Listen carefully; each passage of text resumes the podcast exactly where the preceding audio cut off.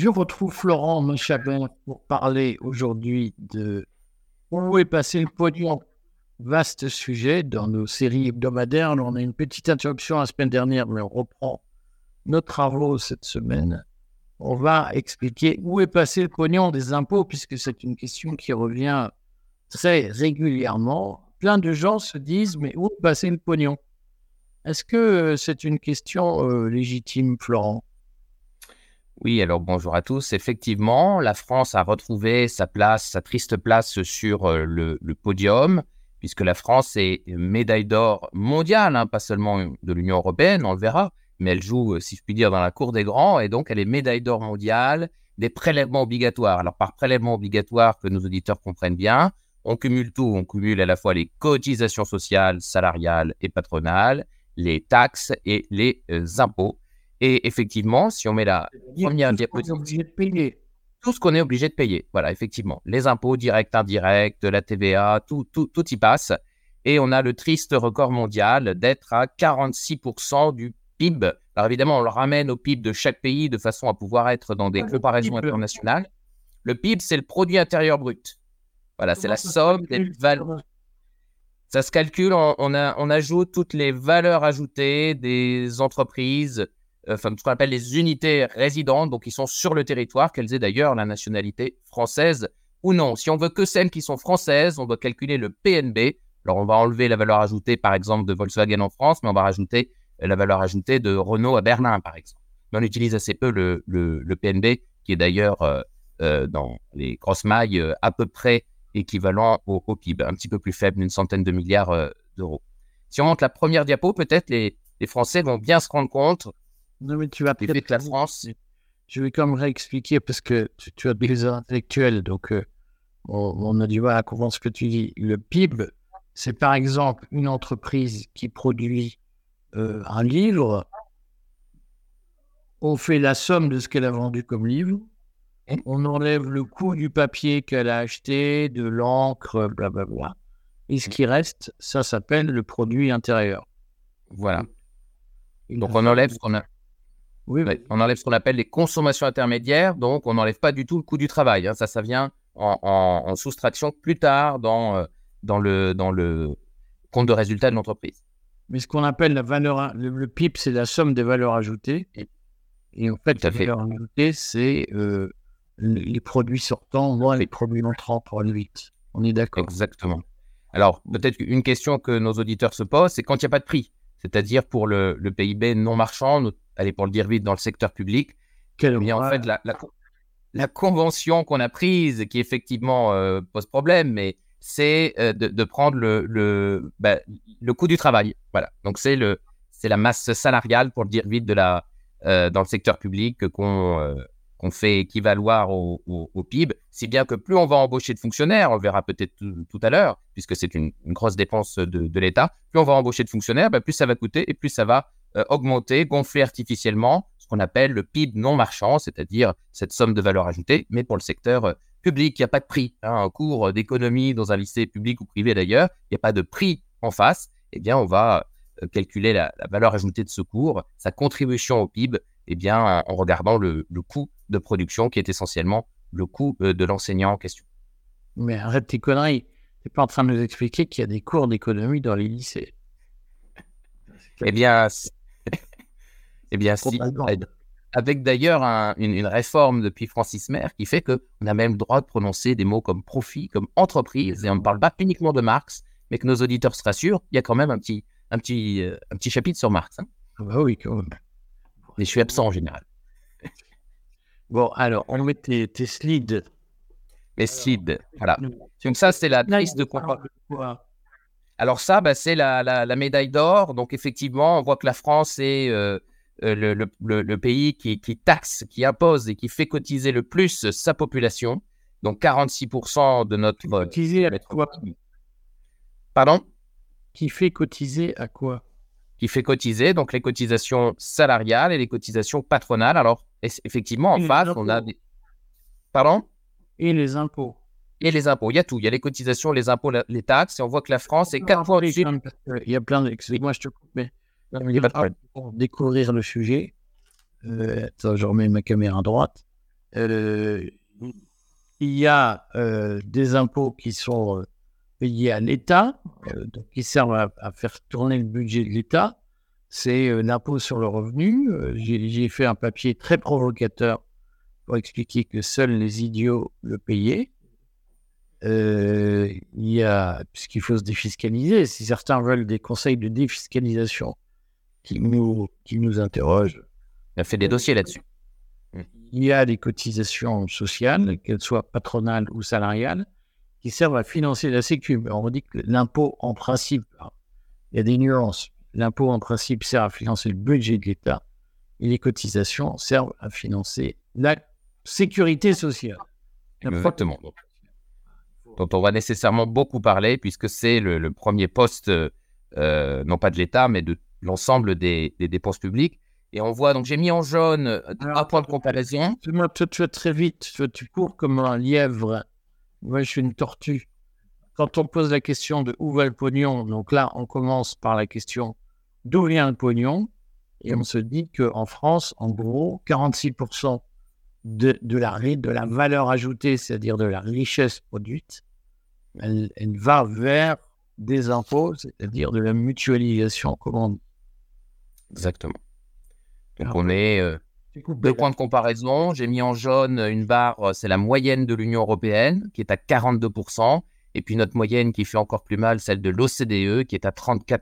On voit que la France est quand même euh, voilà, 4 points au-dessus de la moyenne de l'UE, 12 points au-dessus de la moyenne de, de, l'OCDE. L'OCDE, hein, c'est des pays démocratiques, économie de marché pour le dire vite. Et donc, effectivement, on est industrialisée. Euh, la Norvège a longtemps été première et puis la France lui a ravi. On voit qu'elle est juste derrière. Hein, le, podium, c'est France, Norvège, Autriche. Il faudra garder ça dans un coin de notre tête parce que euh, quand on regardera l'efficacité de cette, euh, des, dépenses, eh bien, il faudra avoir en tête ces, pays-là qui prélèvent aussi beaucoup leur population. Voilà. Ça veut dire que la France est le pays où on paye le plus d'impôts proportionnellement? Pardon? Est-ce que la France est le pays où on paye le plus d'impôts proportionnellement à la richesse nationale? Eh bien, euh, oui. Puisque là, on est effectivement euh, sur, euh, sur le premier, premier de la liste, juste devant la Norvège et, l'Autriche, et très très loin devant, je ne sais pas moi, les USA ou la Suisse, par exemple, qui ne sont pas vraiment des pays sous-administrés, qui eux sont par exemple sous la barre des, des, des 30% et qui, et qui le sont restés en fait. Ça fait 40 ou 50 ans que la Suisse a à peu près 30% de, de, son PIB en, prélèvement obligatoire. Évidemment, son PIB a grandi, hein, donc en, en, valeur, c'est toujours plus de milliards de francs suisses, mais en tout cas, ramené au PIB, en France, ça a considérablement augmenté et des, pays comme les États-Unis et la Suisse ont gardé un taux inférieur à, à, à 30%. Alors, ça, c'est un premier point. Donc, euh, médaille d'or euh, mondiale des cotisations, des impôts et, des taxes. Mais on pourrait se dire, bon, en faisant cotiser et payer autant d'impôts à sa population, la France n'est pas en déficit. Or, malheureusement, non seulement elle est en déficit, mais elle est quasiment euh, plus déficitaire que jamais en 2023. J'ai mis sur les dix années écoulées, on voit que la France est toujours en, en déficit public. Donc ça, c'est le déficit de l'État. Hein. C'est vraiment la différence entre les recettes fiscales euh, qu'on vient de voir, enfin uniquement euh, celles encaissées par, euh, par l'État, en fait les impôts et les taxes, moins les dépenses publiques. Eh bien, on voit que ça ne suffit pas à couvrir, puisqu'on est dans le rouge depuis 2013, mais en réalité dans le rouge depuis 1974, qui est le dernier budget qui a, qui a été voté à l'équilibre, encore un tout petit excédent de 0,1 ou 0,2% du, du, du PIB. Et on voit que l'année 2023, c'est vraiment un triste euh, record, puisque on est à moins 173,3 milliards d'euros de déficit public. C'est presque autant qu'en 2020. Or, 2020 est une année particulière. 2020, c'est l'année des confinements, c'est l'année du quoi qu'il en coûte. Et c'est donc l'année où il y a eu un défi, euh, une décroissance, une baisse du PIB de très très forte, hein, de, de 7,7%. Donc, en fait, ce qu'il faut vraiment réaliser, c'est qu'on a un déficit presque aussi grand qu'en 2020, alors qu'en 2023, on a fait un petit, un pourcent de croissance. Alors qu'en euh, en 2023, pardon, on a fait un petit pourcent de croissance. Alors qu'en 2023, on a encore une inflation soutenue.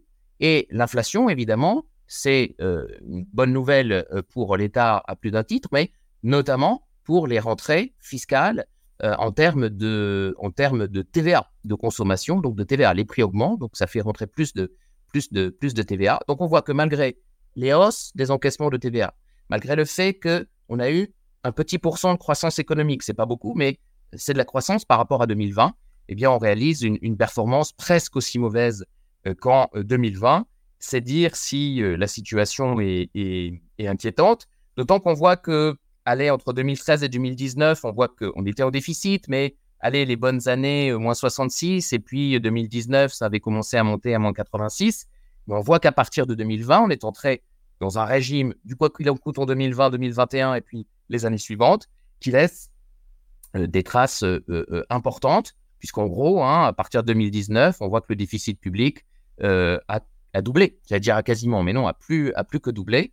Et on voit, je le disais tout à l'heure, que c'est une, maladie qui, on le voit sur le graphique de droite, donc ça c'est la même chose, hein, c'est le déficit de l'État, mais cette fois depuis 1959. Et là, il n'est pas en milliards d'euros, mais il est en pourcentage du PIB. Et on voit en réalité euh, eh bien que euh, le déficit que l'État français, le, budget de l'État est en déficit depuis euh, le milieu des années 70, de façon continue. On est en dessous du, zéro. Et on voit même qu'on est en dessous d'une autre petite ligne horizontale jaune qui marque, alors c'est écrit seuil de référence de, Maastricht. En fait, c'est le, le, critère de 3% de déficit maximum pourcentage du PIB qui doit être respecté pour les pays qui voulaient rentrer dans la zone euro ça, c'est ce qu'on appelle les critères de Maastricht. Et une fois rentré, on y est encore officiellement tenu dans le cadre de ce qu'on appelle le pacte de stabilité et de croissance, qui impose, entre autres, un critère de déficit, donc 3% du PIB, un critère de dette qu'on ne respecte pas non plus, 60% euh, du PIB. On voit qu'en réalité, si on remet la, date de l'euro, donc 2002, on voit que, bon, il y a eu effectivement en 2004 peut-être euh, un déficit euh, inférieur à à 3% du PIB. Il y a eu aussi 2015-2016. Mais sinon, tout le reste du temps, on ne respecte pas non plus en réalité euh, nos engagements européens. Voilà pour poser le décor. Hein. Comment se fait-il que la France, pays le plus taxé au monde, ben, soit en fait quasiment plus déficitaire que jamais D'où la question que peut-être M. Macron s'est lui-même posée en disant mais tout ça, qu'est-ce qui coûte un pognon de dingue pour qu'on en soit là, même si évidemment il est le premier à avoir considérablement euh, dépensé depuis 2017 en réalité. Non, il faut rappeler dans ce cadre que le budget de l'État, c'est grosso modo 400 milliards d'euros. Mmh. C'est-à-dire que quand on dit qu'il y a 175 milliards d'euros de mmh. déficit à la louche, on y est à peu près à, lorsqu'on dépense 2 euros, il y en a un qui est financé par nos dettes. Parce que ce qu'il faut dire, c'est que quand on fait du déficit, pour financer le déficit, on emprunte sur les marchés financiers. Tout à fait. À des taux toujours plus, grands. Alors, on redit que, puisqu'il y a un fantasme sur euh, pourquoi on ne rétablit pas la loi de 73, où qui est une loi très fantasmée d'ailleurs, où on pouvait emprunter euh, à 0% auprès de la Banque centrale, il faut redire que c'est ce qu'on a fait. On a même emprunté à taux négatif en 2020-2021. Et que l'État ne s'est jamais autant endetté que lorsqu'il a emprunté à taux négatif, c'est-à-dire que la dette, euh, ce n'est pas les marchés financiers qui l'imposent, c'est l'État qui se l'impose tout seul. Lorsque l'État n'a pas à payer pour la dette, eh bien, il s'endette euh, beaucoup plus que s'il doit payer pour la dette. Et en réalité, emprunter sur les marchés financiers, ça a une vertu, c'est que ça oblige les fonctionnaires à limiter leurs dépenses, contrairement à ce que je lis régulièrement, où je lis euh, quand l'État emprunte sur les marchés financiers eh bien, l'État emprunte beaucoup plus parce que ça enrichit des, créanciers privés. La réalité montre que c'est l'inverse. C'est-à-dire que moins le taux d'intérêt est élevé, plus l'État emprunte. Tout à fait. il faut le redire. Alors, il y a Alors, En face, on a évidemment euh, les, les dépenses. Si on prend, si on prend l'année 2022, euh, eh bien, les pouvoirs publics français ont, dépassé, ont dépensé pardon, environ 1600 milliards d'euros, ce qui, ramené au PIB, pour pouvoir comparer à la toute première diapositive, eh bien, représente, a représenté en 2022 58,1% du PIB. On se souvient qu'elle prélève 46% du PIB et elle dépense 58,1%. Donc, pas besoin d'avoir fait de longues études pour se rendre compte que on a entre les deux un petit problème, un excédent de dépenses publiques. Là aussi, lorsque l'on compare à la zone euro, 50,8%, à l'Union européenne, 49,8%, eh bien la France a aussi le triste, ce triste record, cette médaille d'or aussi, cette fois de, de, l'Union européenne, avec quand même une grande brochette de pays entre 40 et, 50 euh, Seule euh, l'Irlande est autour de, de, 20% Pour ça qu'on dit souvent que l'Irlande est, un, paradis euh, fiscal, mais là on est sur les, sur les dépenses publiques et les choses se, répondent. donc voilà, ça c'est pour avoir, en gros, hein, il y a eu 1200 milliards d'euros qui ont été prélevés, 1600 milliards qui sont dépensés chaque année. Donc on mesure le, trou chaque année. Alors du coup, on passe le, le, pognon. La première, la diapositive d'après va commencer à nous donner des, éléments où l'on va identifier les principales dépenses publiques. Alors là, on est sur les dépenses. Euh, alors, je zoome tout de suite sur une dépense qui l'emporte de très très loin sur les autres, puisque sur ces 1600 milliards d'euros dépensés chaque année, on en a plus de la moitié, 850 milliards d'euros, donc ça fait 53%, pour la seule protection sociale. La protection sociale, on voit. mais où passe le pognon? Oui. que on, voit qu'il y a en gros la moitié de la richesse mmh. produite chaque année qui, est, qui va à l'impôt et qui est prélevée obligatoirement. Mais où va tout cet argent? Bien, La première réponse, c'est dans votre poche. Tout à fait. Sous forme de protection sociale. Donc, euh, on retrouve les différentes branches. Hein. On retrouve la branche euh, retraite hein, qui euh, la première, sur ces 350 milliards d'euros, c'est chaque année, en tout cas en 2020, 2022, 376 milliards d'euros qui ont été euh, dépensés pour couvrir euh, des pensions de retraite. On a suivi d'assez près par euh, la santé, 318 milliards. Et puis très très loin, on a la famille, 59 milliards, donc sous forme notamment d'allocations familiales. On a l'emploi, sous forme d'allocation euh, chômage, euh, toutes les politiques contre la pauvreté et l'exclusion avec des dispositifs euh, de type RSA, le logement, hein, l'aide, les APL. Et je vous ai mis à droite quelque chose qui n'a rien à voir et qui n'est pas de la protection sociale, mais pour que nos auditeurs puissent avoir des, ordres de grandeur, le budget de l'éducation nationale, c'est de l'ordre de 60 milliards d'euros. On voit que c'est autant d'argent qui est consacré à la famille et on voit que notre système de retraite, eh bien, il pompe chaque année, 6 fois 6, 36, c'est bien 6 fois le budget de l'éducation euh, nationale. Euh, donc, on voit bien qu'on a un système de, protection sociale qui, euh, voilà, encore une fois, fait l'objet de plus de la moitié des dépenses publiques. À chaque fois que l'État dépense, l'État, les collectivités locales et les administrations, enfin la Sécu, dépensent 100 euros, eh bien, on en a plus de 50 qui vont soit vers la retraite, soit vers la santé, soit vers la famille, soit vers l'emploi, soit vers la pauvreté, soit vers le euh, logement. Voilà donc un premier élément de réponse. Aux Français. Dépenses qui euh, profitent aux Français. On va euh, d'ailleurs dans la diapositive d'après comparer un petit peu à nos voisins. alors, si on pose la question de, de l'efficacité de la dépense sociale et qu'on compare un petit peu à nos voisins, donc là la France est championne, est championne de l'OCDE on l'a vu pour les dépenses publiques, mais aussi pour les dépenses sociales. C'est-à-dire que même si on resserre un petit peu la focale sur les dépenses sociales, donc uniquement les dépenses pour financer la protection sociale, donc les différentes branches que je viens d'évoquer, ben la France arrive à nouveau euh, en tête. C'est en gros un tiers du PIB, hein, pour aller vite, c'est 31,6%, suivi de l'Italie et de l'Autriche. On retrouve l'Autriche qu'on avait vu euh, tout à l'heure sur le podium des prélèvements euh, obligatoires. Puis peut-être plus intéressant à droite, quand on compare à la moyenne européenne, on voit que les prestations sociales par an et ramenées euh, par habitant euh, sont supérieures en moyenne de, sont supérieures de 20% à la moyenne de l'Union européenne.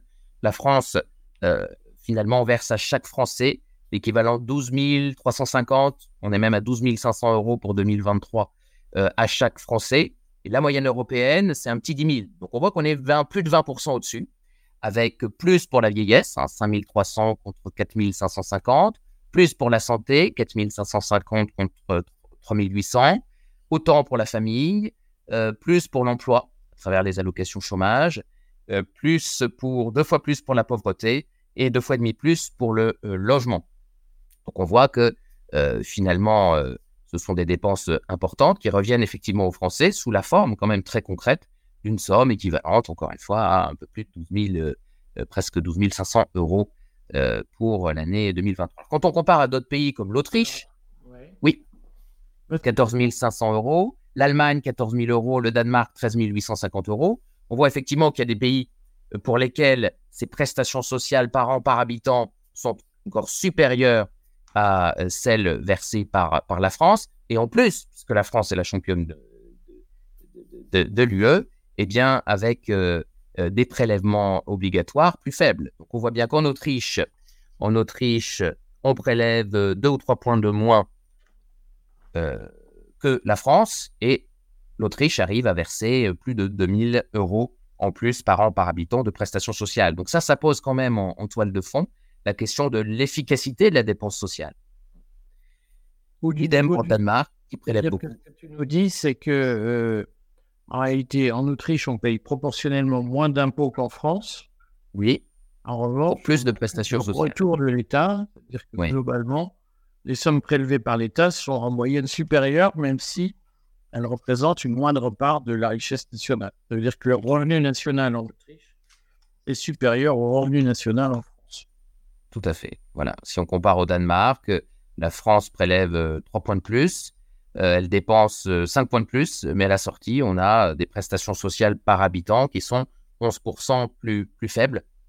tout ça en parité de pouvoir d'achat, donc on tient compte évidemment de, de l'inflation dans chaque pays surtout depuis 2021. Euh, Donc, ce qui signifie qu'on pourrait euh, dépenser moins en vivant mieux. Tout à fait, sur un modèle danois, allemand, autrichien, euh, qui dépense quand même beaucoup, mais qui à la sortie verse davantage de prestations sociales par an, par habitant. Tout à fait. Donc évidemment, hein, une, une, piste qui va se, se confirmer dans cette diapositive, c'est qu'on a des échelons de, gestion de la protection sociale euh, qui, qui, occasionne beaucoup de dépenses de personnel et, qui coûte cher. Donc là, cette fois, on recule un petit peu, on fait un zoom arrière et on regarde l'ensemble des principaux postes. Donc on retrouve nos 850 milliards d'euros euh, par an de protection sociale. On voit que c'est le premier poste de très très loin, 53% hein, des, dépenses publiques. Ensuite, puisqu'on est vraiment sur l'ensemble des dépenses publiques, incluant les collectivités territoriales, incluant euh, la sécurité sociale. Donc, en numéro 2, euh, on a à peu près 250 milliards d'euros de dépenses à la fois de fonctionnement et d'investissement de nos collectivités territoriales, hein, donc de la petite commune jusqu'à euh, la métro, jusqu'aux métropoles de, France. Ensuite, on a l'enseignement pour 110 milliards d'euros, enfin les enseignements. Donc, on a en gros 60 hein, milliards d'euros pour l'enseignement scolaire et puis le reste pour l'enseignement supérieur. Ensuite, on a 76 milliards pour nos politiques économiques et industrielles, 64 milliards d'euros pour la défense. Les intérêts de la dette, il me paraît important de les faire apparaître, c'était 51 milliards d'euros en 2022, 55 milliards d'euros en 2023. Et ça, ça ne va cesser euh, d'augmenter. On va être très vite à 70 milliards. Et puis, je vous ai mis, là aussi, en jaune pour comparer euh, une, des dépenses qui sont transversales à toutes ces barres bleues, mais qui sont en fait toutes les dépenses de personnel de toutes les fonctions publiques fonction publique d'État, fonction publique hospitalière, fonction publique territoriale, qui pèse entre 130, on est même plutôt euh, vers 140, 145 milliards d'euros euh, pour 2023, donc de masse salariale, de dépenses de personnel. je vous ai mis juste pour comparer, euh, leur montant en 1978, on était autour de 25 milliards d'euros. On voit, on voit que forcément avec l'inflation du nombre de fonctionnaires, Aujourd'hui, on en compte quasiment 6 millions, toutes fonctions publiques confondues. Bien évidemment, les dépenses de personnel qui, vont avec euh, ont, aussi euh, gonflé. Dépenses de personnel, c'est à la fois des soignants quand on est dans un hôpital, mais c'est aussi ceux qui contrôlent les soignants, les échelons administratifs. Euh, je crois d'ailleurs qu'il y a à peu près 30% hein, de la masse salariale dans, la, dans la santé qui va vers du personnel non soignant. Il en faut, mais est-ce qu'il en faut 30% Je ne sais pas. Euh, dans l'enseignement, dans l'éducation nationale, je me suis laissé dire aussi que euh, cette même part euh, de la masse salariale qui va vers du personnel qui n'enseigne pas, c'est plutôt 50%, avec effectivement les rectorats, les administrations centrales, etc. Donc il en faut aussi, bien évidemment, mais Est-ce qu'il en faut 50% Je, je n'ai pas la réponse à cette question, même si intuitivement, ça paraît beaucoup. Donc quand on dit, en fait, le, le ressenti des Français, c'est quand même tous ces prélèvements qu'on a vus, et puis en face, et ils ont raison, un certain nombre de services publics qui sont, qui sont à l'os. Quand on va dans un commissariat, quand on va dans un établissement, effectivement, ou dans un hôpital parfois. Un établissement scolaire, veut dire. Un établissement scolaire, effectivement, on se rend compte que c'est peut-être dans ces lieux que la question que passe le pognon se, se, pose. Bah, des éléments de réponse, ce sont ces dépenses de personnel euh, ou euh, évidemment plus largement la protection sociale qui, nous revient, évidemment. On, a, euh, on a quadruplé hein, en 50 ans les, les, salaires, les dépenses de, personnel de la, des fonctions publiques. donc, c'est quand même un, un élément à, avoir en tête. Si, je résume, quand on a 100 euros de PIB, donc on a 60 euros, un petit peu moins de dépenses publiques, et ces 60 euros, si on les, si on les éclate, en fait, il y en a 14 pour la retraite, il y en a 11 pour la santé, donc les deux gros piliers de, de, la protection sociale, 6 autres pour euh, les, autres éléments de la protection sociale, il y en a 9 pour les collectivités territoriales, 4 pour l'enseignement, les enseignements hein, euh, euh, scolaire et, supérieur. Deux pour la dette, pour l'instant, mais ça va augmenter. Deux pour les armées. Euh, et puis en transversal, il y en a cinq pour payer les dépenses de, de, personnel, comme, comme, comme je l'évoquais. Donc, conclusion quand même sur, sur cet ensemble, on s'aperçoit que où passe le pognon, on peut dire que l'essentiel parce que euh, l'essentiel du pognon passe dans des dépenses qui retournent dans la poche des Français, puisqu'il y a 850 milliards qui vont dans la protection sociale. Alors, tu l'as dit, la retraite, la santé, qui sont les principaux postes de défense, à commencer par la retraite d'ailleurs, qui est au fond euh, le poste qui coûte le plus cher. Alors, je sais que c'est très impopulaire de le dire euh, aux gens, mais en réalité, de fait, la retraite en France, ça coûte, ça coûte un pognon de dingue. Ben. Et quand, la question de mais où passe le pognon, elle est un tantinet malhonnête, puisqu'en réalité, on sait où il passe, l'essentiel du pognon. L'essentiel du pognon passe dans les poches des Français qui le, retrouvent en prestations sociales de toute nature. Tout à fait. Et in fine en service public, puisque très largement, on voit bien que on se dépense de l'État, autant la protection sociale, la retraite, la maladie, la famille que tu as évoqué, dans, je vais y revenir d'ailleurs, dans la, la, la, cette slide de la retraite santé famille, emploi imparti sont des dépenses qui sont des dépenses sociales, qui sont essentiellement utilisées par la sécurité sociale sous toutes ses formes, puisque sur l'emploi, il n'y a pas de sécurité sociale, mais il y a l'agence pour l'emploi qui euh, fait de la dépense publique. Toutes ces sommes sont utilisées pour rémunérer les Français. Le pognon dingue, il passe dans l'argent, dans les poches des Français. Tout à fait. On le soigne. Et donc, si on regarde ce que tu as produit ici, qui est très juste, on s'aperçoit qu'ensuite, il y a l'enseignement, c'est-à-dire, finalement, là encore, c'est une dépense qui profite aux Français. Euh, il y a la défense, qui est aussi une dépense qui profite aux Français. Donc, ce qu'il faut dire à la question de où passe le pognon, la réponse est très majoritairement dans des dépenses qui servent à monsieur et madame tout le monde au jour le jour et qui participent de ce qu'on appelle du pain et des jeux, c'est-à-dire euh, on vous paye pour rester chez vous, pour être heureux, même si vous n'avez pas de travail. Tout à fait. Sauf que ce qu'on peut rajouter, c'est que lorsque les, dépenses publiques augmentent euh, en, poids dans le PIB, eh bien, ça se fait euh, au fil des ans au détriment du, marge, des marges de, des sociétés privées on a expliqué le mode de calcul du PIB. Et donc, euh, ce, mécanisme, ce jeu de vase communicant, finalement, cette part de la valeur ajoutée du privé qui vient financer ces dépenses publiques euh, croissantes, eh bien nous rend, au fil des ans, euh, avec un État de plus en plus obèse, nous rend moins, moins compétitifs.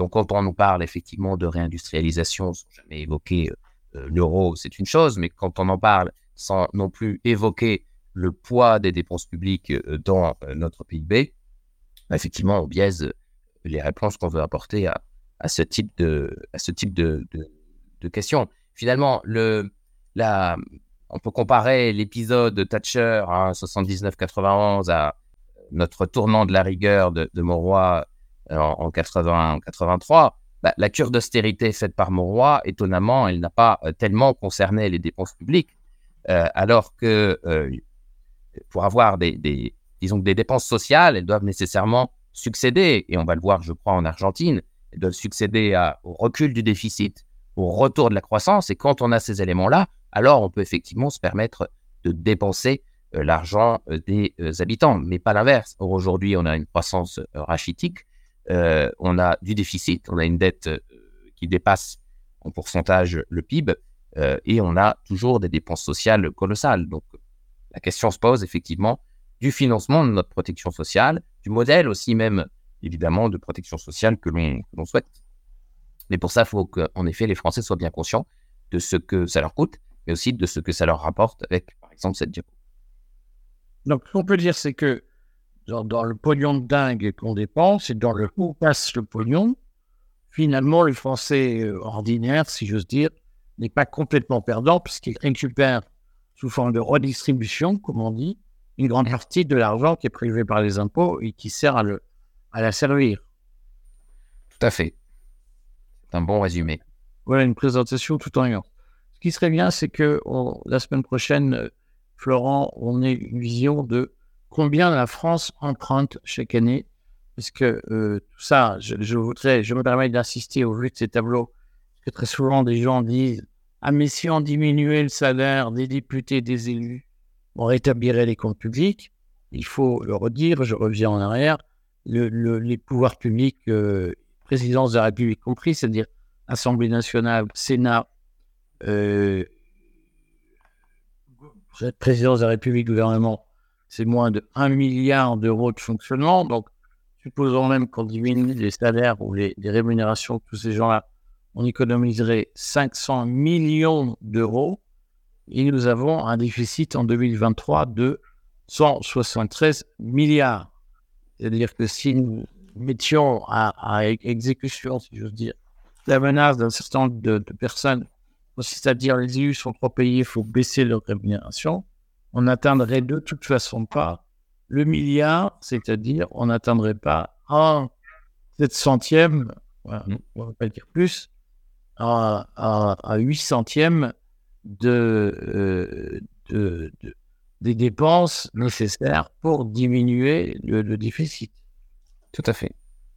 C'est démagogique, effectivement, d'aborder le problème par, cette, cet angle-là.